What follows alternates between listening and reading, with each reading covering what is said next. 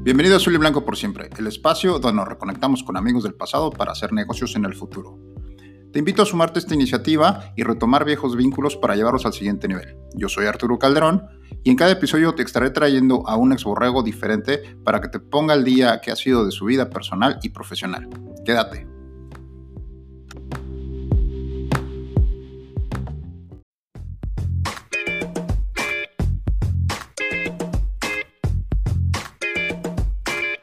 Bienvenidos a Azul y Blanco por siempre, el podcast donde nos reconectamos con viejos amigos del pasado para hacer negocio en el futuro. Esta tarde me encuentro reunido vía telefónica con Guillermo Toscano desde la ciudad de Guadalajara, Jalisco. Hola Guillermo, ¿cómo estás? ¿Cómo estás Arturo? Vos, Calderón. Guillermo, pues vamos a enterarnos un poquito qué ha sido de tu vida, ya conoces el formato. Vámonos con la primera pregunta, por favor. En el kickoff, por favor, recuérdanos tu nombre completo, el periodo, la etapa que estuviste en Borregos Laguna, tu apodo en caso de que tuvieras, tu posición y tu título profesional en caso que hayas terminado. Ok. mi nombre es Guillermo Toscano Rodríguez. Estuve en el año 2000 hasta 2003, ¿no? Que terminé el programa de fútbol americano. Tenía el número 55. Yo soy nacido en Zacatecas, pero radicado en Guadalajara. Y soy licenciado en Comercio Internacional. Muy bien, chino. Y te decían el chino. Ya el te, chino, ya te Es un apodo que traías desde Guadalajara, ¿que no? Sí, ya desde aquí me decían, me decían chino mis amigos. De hecho, algunos compañeros que estuvimos allá juntos, soy chino para, para la banda. Muy bien, Guillermo, vámonos al primer cuarto. En el primer cuarto te voy a preguntar qué ha sido o qué fue de tu vida desde que terminó el programa en Borregos Laguna a la fecha. Personal, en el ámbito personal, por favor. Pues mira, este, a raíz de que termine el programa, yo regreso a la ciudad de Guadalajara. Este, dejé de estudiar un semestre por temas económicos, no eran, no fueron los mejores tiempos en, casa. Eh, pedí el apoyo en la universidad para congelar la beca, mi intención siempre fue regresar a estudiar. Ese semestre me dediqué a trabajar, ¿no? Entré en el ramo inmobiliario, estuve juntando una lana para poder regresar a estudiar. En ese lapso tuve un acercamiento con el director de, de carrera de Campus Guadalajara. Este, le pedí ahí un apoyo para ver si podía transferir la beca o ver la oportunidad para, para terminar aquí en Guadalajara. Eh, se portaron a todo dar, pude hacer una transferencia de beca, me dijo que tenía que hacer algunas actividades ahí, entré al equipo de bala, yo nunca pensé que iba a estar lanzando bala en el, en Monterrey, terminé en Campus Guadalajara. Este, mientras estudiaba, tuve, entré a trabajar, era lo, para mí era lo más, lo más común, entrar a trabajar y seguir estudiando. Este, ¿qué más? Mientras, mientras estaba aquí en Guadalajara, trabajé en Hermosillo Asociados Arquitectos, ¿okay? Pude jugar otra liga mayor, entré a jugar después de, del programa en 2007, regresé a jugar me invitaron a jugar en los límites de la Universidad del Valle de México, en el campus Guadalajara. De ahí conozco a mi esposa, ¿no? En 2014, 2012 conozco a mi esposa, por cierto le mando un beso, está en Hermosillo, nos casamos, nos casamos, tuvimos dos hijos, tú estuviste en la boda, tengo dos niños, son Marcelo y Patricio, este, y ese, ese es mi, en, en sí mi, ¿cómo se llama? Mi recorrido, ¿no? Lo, que terminé haciendo. Excelente, Guillermo. En Guadalajara. es lo que te iba a preguntar. ¿Sigues en Guadalajara? Allá, allá sigues radicando. Muy bien. Vámonos, por favor, al segundo cuarto. En el segundo cuarto, coméntanos qué ha sido de ti en el ámbito profesional. Mira, en el ámbito profesional, Arturo, estuve trabajando en la carrera, estuve en el ramo inmobiliario, seguí trabajando ahí. Después entro a la constructora, como te comenté, que es Hermosillo Asociados Arquitectos ¿ok? Ahí estuve con un muy buen amigo de nosotros, con Rodrigo Orozco, Rorro, de Mexicali. A raíz de que termine el proyecto de Hermosillo Asociados Arquitectos, yo tenía la intención de entrar al banco, por lo que he escuchado y por lo que he oído en la familia, ¿no? Que siempre, que siempre una estabilidad y muy buenas prestaciones. Este, consigo una oportunidad en Mixe, ¿no? Lo que ahora es Banorte. Y tengo 10 años trabajando, duré 10 años trabajando, actualmente terminé mi relación laboral en el banco, pero duré 10 años trabajando en, en el banco, o en Banorte. ¿Qué es lo que hacía ahí? Pues es un tema comercial, siempre estuve en las áreas comerciales, este, estuve, estuve en la parte de desarrollo de, equipos comerciales, ¿no? Para, por decirlo, las fuerzas de venta. Empecé con un área que se llama tarjeta, con las tarjetas de crédito, o sea, este, colocando tarjetas de crédito, la gente que tiene el módulo con empresas, en centros comerciales, me tocó liderar esos equipos a raíz de que es un excelente proyecto, y un excelente proyecto me refiero a que tenía muy buena rentabilidad para, para el banco, me jalan a otra área comercial que ya es nómina. Y ahí empezamos a desarrollar un proyecto que se llama Fuerza de Ventas, especializada, el otro es Fuerza de Ventas Tarjeta de Crédito. Y con estos fuerzas de venta especializadas nos dedicamos a comercializar todos los productos de la banca de consumo desde una tarjeta de crédito, un crédito de nómina, hipotecarios, personales, seguros, este, lo último que estoy haciendo también tenía gente de, de Afore. Entonces, toda mi experiencia profesional ha sido desarrollar estos comerciales en, la institución bancaria. Eh, básicamente, esa es mi, experiencia profesional. Ok, ¿y ahora qué estás haciendo? ¿Sigues en Banorte, en ICSE? Mira, este, acabo de salir ¿no? Terminé una relación laboral de 10 años, en enero salí. Estoy ahorita desarrollando lo que lo que hice en el banco, lo que me empezó a apasionar fue el tema comercial. Ahorita estoy desarrollando unos equipos, estoy con un producto o con una cuenta de, un banco de multivas este, y estoy desarrollando los, los, equipos comerciales que ahorita empezando en Guadalajara. Y esto lo quiero hacer en grande, ¿no? Como lo hice en la institución no quiero, quiero desarrollar diferentes plazas, así no quiero, lo estoy empezando a hacer, ya, ya, ya están viendo los resultados. Estoy muy contento, estoy emprendiendo en algo que siempre había tenido la espinita y también ahorita traigo un proyecto, ¿no? El cual estoy haciendo ahí un business plan para poner unos tacos, unos tacos de pescado. Había tenido la, tengo la inquietud también la espinita por desarrollar eso y lo estoy haciendo ahorita, la verdad estoy muy muy contento. Tengo dos meses que regresé de la Ciudad de México, estuve radicando dos años en la Ciudad de México y pues muy contento, dos años de mucho aprendizaje. Ok, eh, a ver Guillermo, cuéntame un poco, eh, danos un poco en tu experiencia profesional para los que no somos tan buenos vendedores. Es qué tendríamos que hacer para arrancar una, una buena venta. Primero quiero enfocarme en, en el vendedor personal y ahorita vamos a platicar un poco de cómo poder estructurar un buen equipo de ventas. Háblame primero desde, desde el punto de vista personal. ¿Qué podría ser yo? ¿Qué podría ser aquellas personas que nos están escuchando y que todavía les cuesta trabajo eh, salir a vender?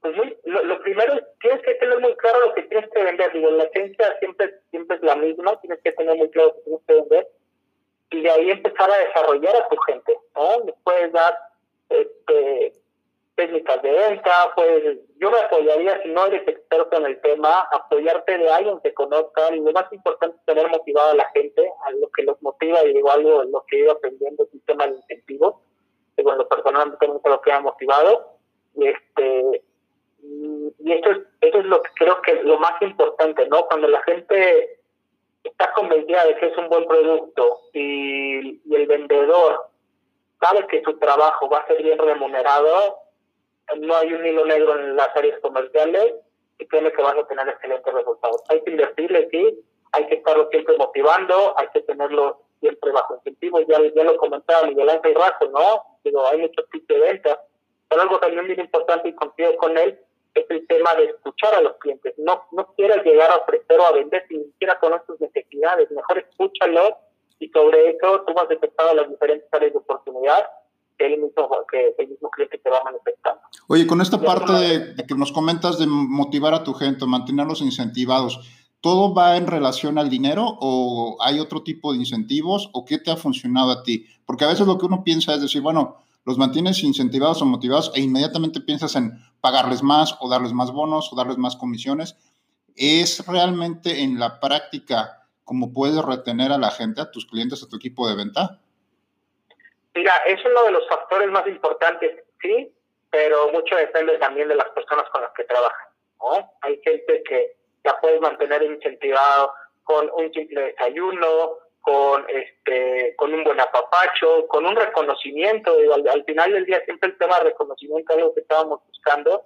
Es un reconocimiento no siempre económico, sino por parte de directivos, por parte de la gente que está tras bambalinas en las áreas comerciales. Oye, se está dando cuenta no sé, el director este, ejecutivo de, eh, de, tu desarrollo y ve que tus aportaciones están sumando a la empresa. Ah, cabrón, en serio, estoy en el radar y la gente de verdad, estos cosas tan simples, de verdad, los, pueden llegar a motivar. Entonces, hay, hay muchos factores, muchos alicientes este, que, pueden, que pueden ayudarte a que tu equipo esté que esté muy motivado. Fíjate qué bueno que lo comentas, porque como te, te, preguntaba hace ratito, ¿no? A veces la falsa percepción es que para motivar a una persona tienes que pagarle más o tienes que darle más dinero. Sin embargo, lo que en la experiencia de, que he escuchado de mucha gente o en mi experiencia, a veces lo que la gente requiere simplemente son a lo mejor palabras de aliento o como bien dices, ¿no? El reconocimiento de que está haciendo bien su trabajo eh, a lo mejor ni siquiera tanto en posiciones de dentro de la organización, sino simplemente el saber que, lo está haciendo bien. Claro, eh, tiene que también tener una contraprestación o una compensación económica, pero no siempre es el factor más importante, porque a lo mejor los pequeños empresarios van a decir, pues es que no tengo para, para darle más lana, ¿no? Pero pues si cubres ese pequeño aspecto, que es el aspecto personal, pues puedes tener a tu equipo motivado, ¿no? ¿Qué opinas? Sí, claro, sin duda. Bien, eh, Guillermo, vámonos por favor, para no alargarnos más, al medio tiempo. En el medio tiempo te voy a preguntar una anécdota curiosa para ti, que pueda resultar interesante para la banda, de aquellos tiempos de Borregos Laguna. Hay una anécdota, digo, como todos hay, hay tantas, tantas cosas que contar, pero creo que algo que fue un paradigma era las novatadas, digo, que fui parte de ellas, todavía recuerdo esa, la primera novatada que tengo para Liga Mayor, en la cual te bajaban los pantalones y te sentaban en una, ¿cómo se llama? Una barra de hielo, ¿sabes? Recuerdo tenerte enfrente, ¿no? Eras un, eras un tipo rudo, Arturo. Entonces, que te rapaba, que estás de verdad en la, este, con toda la gente, creando una hermandad. ¿Qué estás aquí? ¿A qué viniste? ¿No? Te recuerdo muy, muy gritándole a todos los novatos ¿qué es aquí, novato? ¿A qué viene? ¿Qué es lo que espera? Ya sabes. Es una de las cosas que, que digo que al final ya doloroso, ¿no? Porque sí es una chinga la que te pegas, pero lo, que creo grandes lazos, ¿no? Con, tantas personas. Oye, fíjate que es algo interesante porque de repente la gente que no está muy involucrada en el deporte o que no está muy involucrada en esta parte, hoy en día ya lo ven como un este como una parte de abuso, ¿no?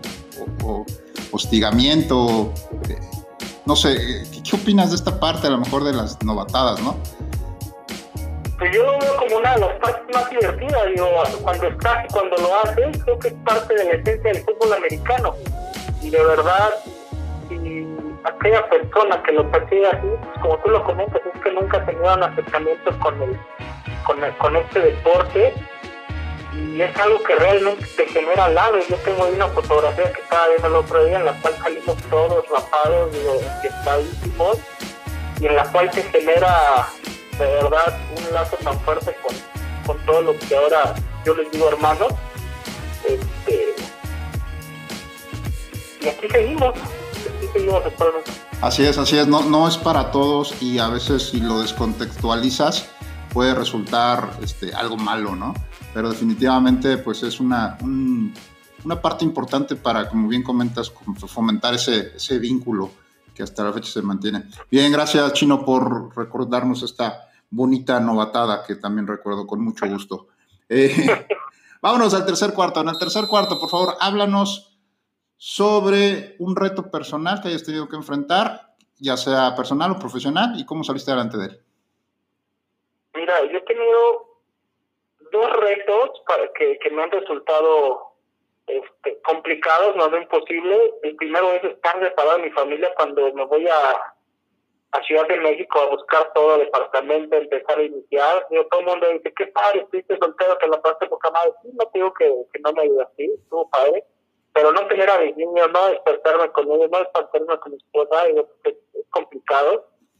Este, irte radical allá de México, todo el mundo dice, me irte de digo, grandes, de nuestros, grandes amigos tenemos allá, pero ir de, como dicen, de provincia a la Ciudad de México, En el tema profesional, a mí, para mí fue uno de mis grandes retos desarrollar esta, esta plaza, más por las complejidades del mercado y en el aspecto profesional, la gente, me tocó gente muy cerrada, no puedo generalizarlo, pero sí, ya sabes, ¿no? Mucha vieja escuela en la cual al cualquier cambio le genera mucha resistencia.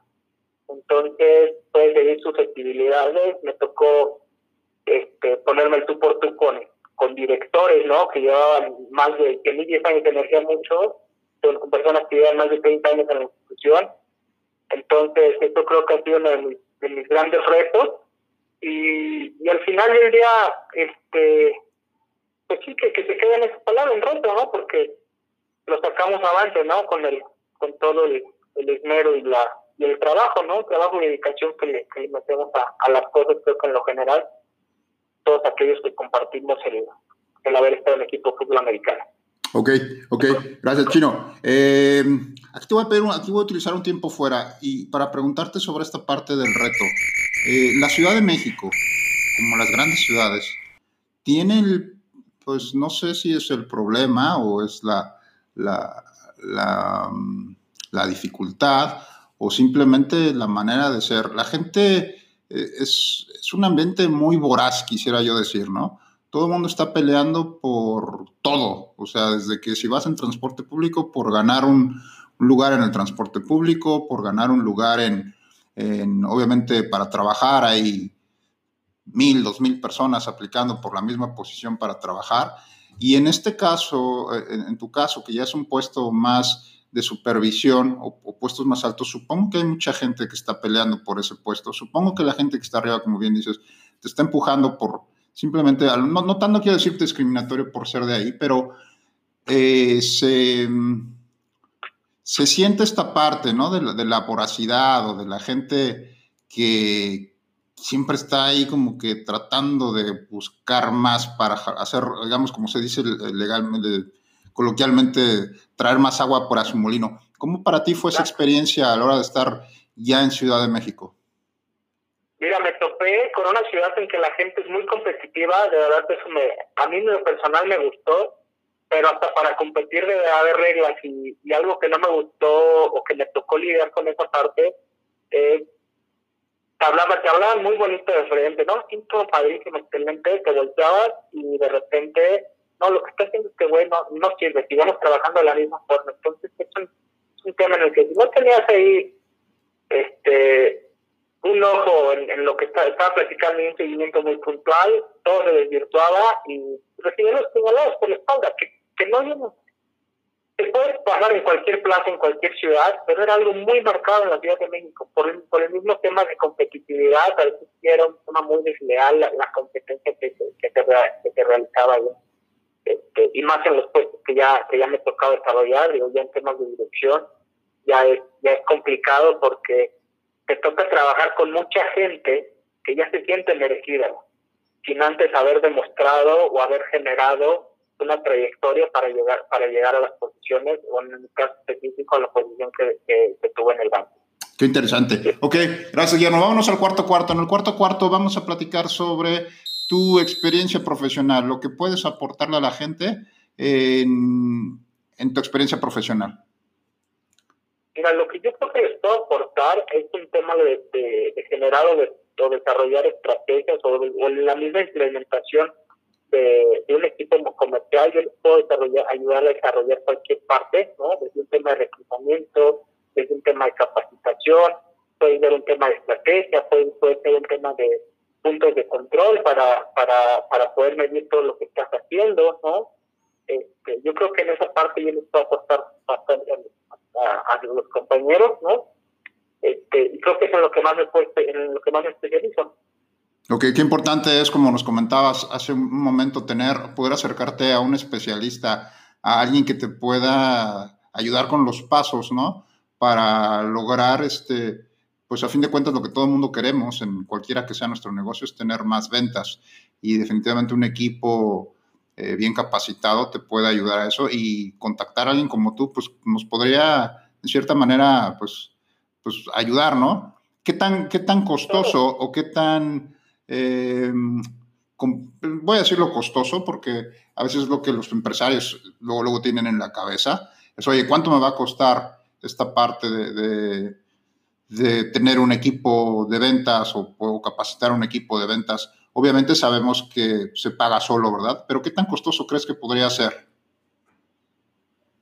Pues mira, creo que sí, sí le tienes que invertir, ¿no? En, un tema de para la gente que vas a contratar, depende el área, lo, depende con lo, que quieras hacer, ¿no? Si es un tema de reclutamiento, bueno, conseguir una agencia o hacerlo tú mismo, este, sí hay, sí hay que invertirle, que te soy honesto, pero también hay otra cosa, ¿no? Este, como tú lo comentas, las relaciones, el networking que estamos realizando con, con este tipo de llamadas, digo, yo no lo voy a cobrar a alguien, ¿no?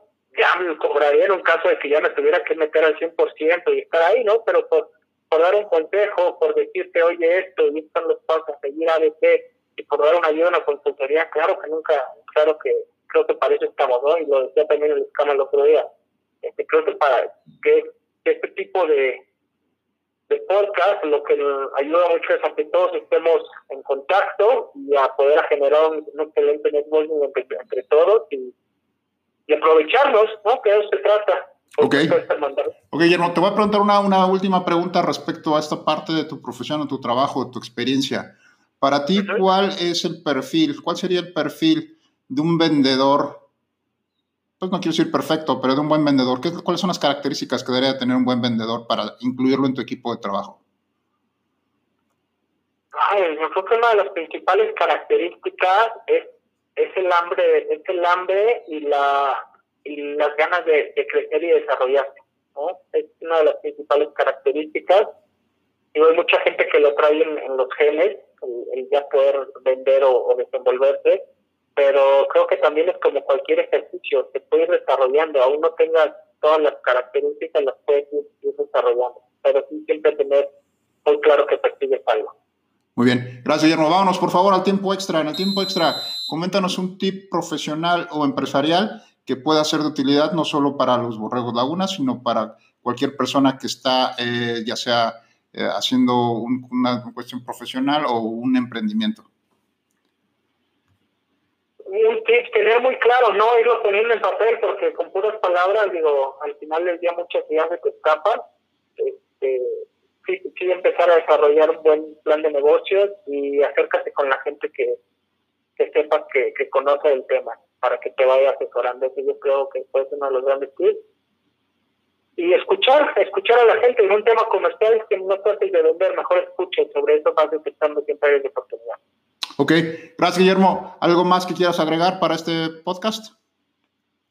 Pues no, Arturo, sería, sería todo. Este, mandar un saludo a, a, todos los borregos Laguna, independientemente de la, de la generación que haya sido. Este, un fuerte abrazo a todos y agradecerte ¿no? por, por estos espacios que nos ayudan a, a conectarnos con toda la comunidad.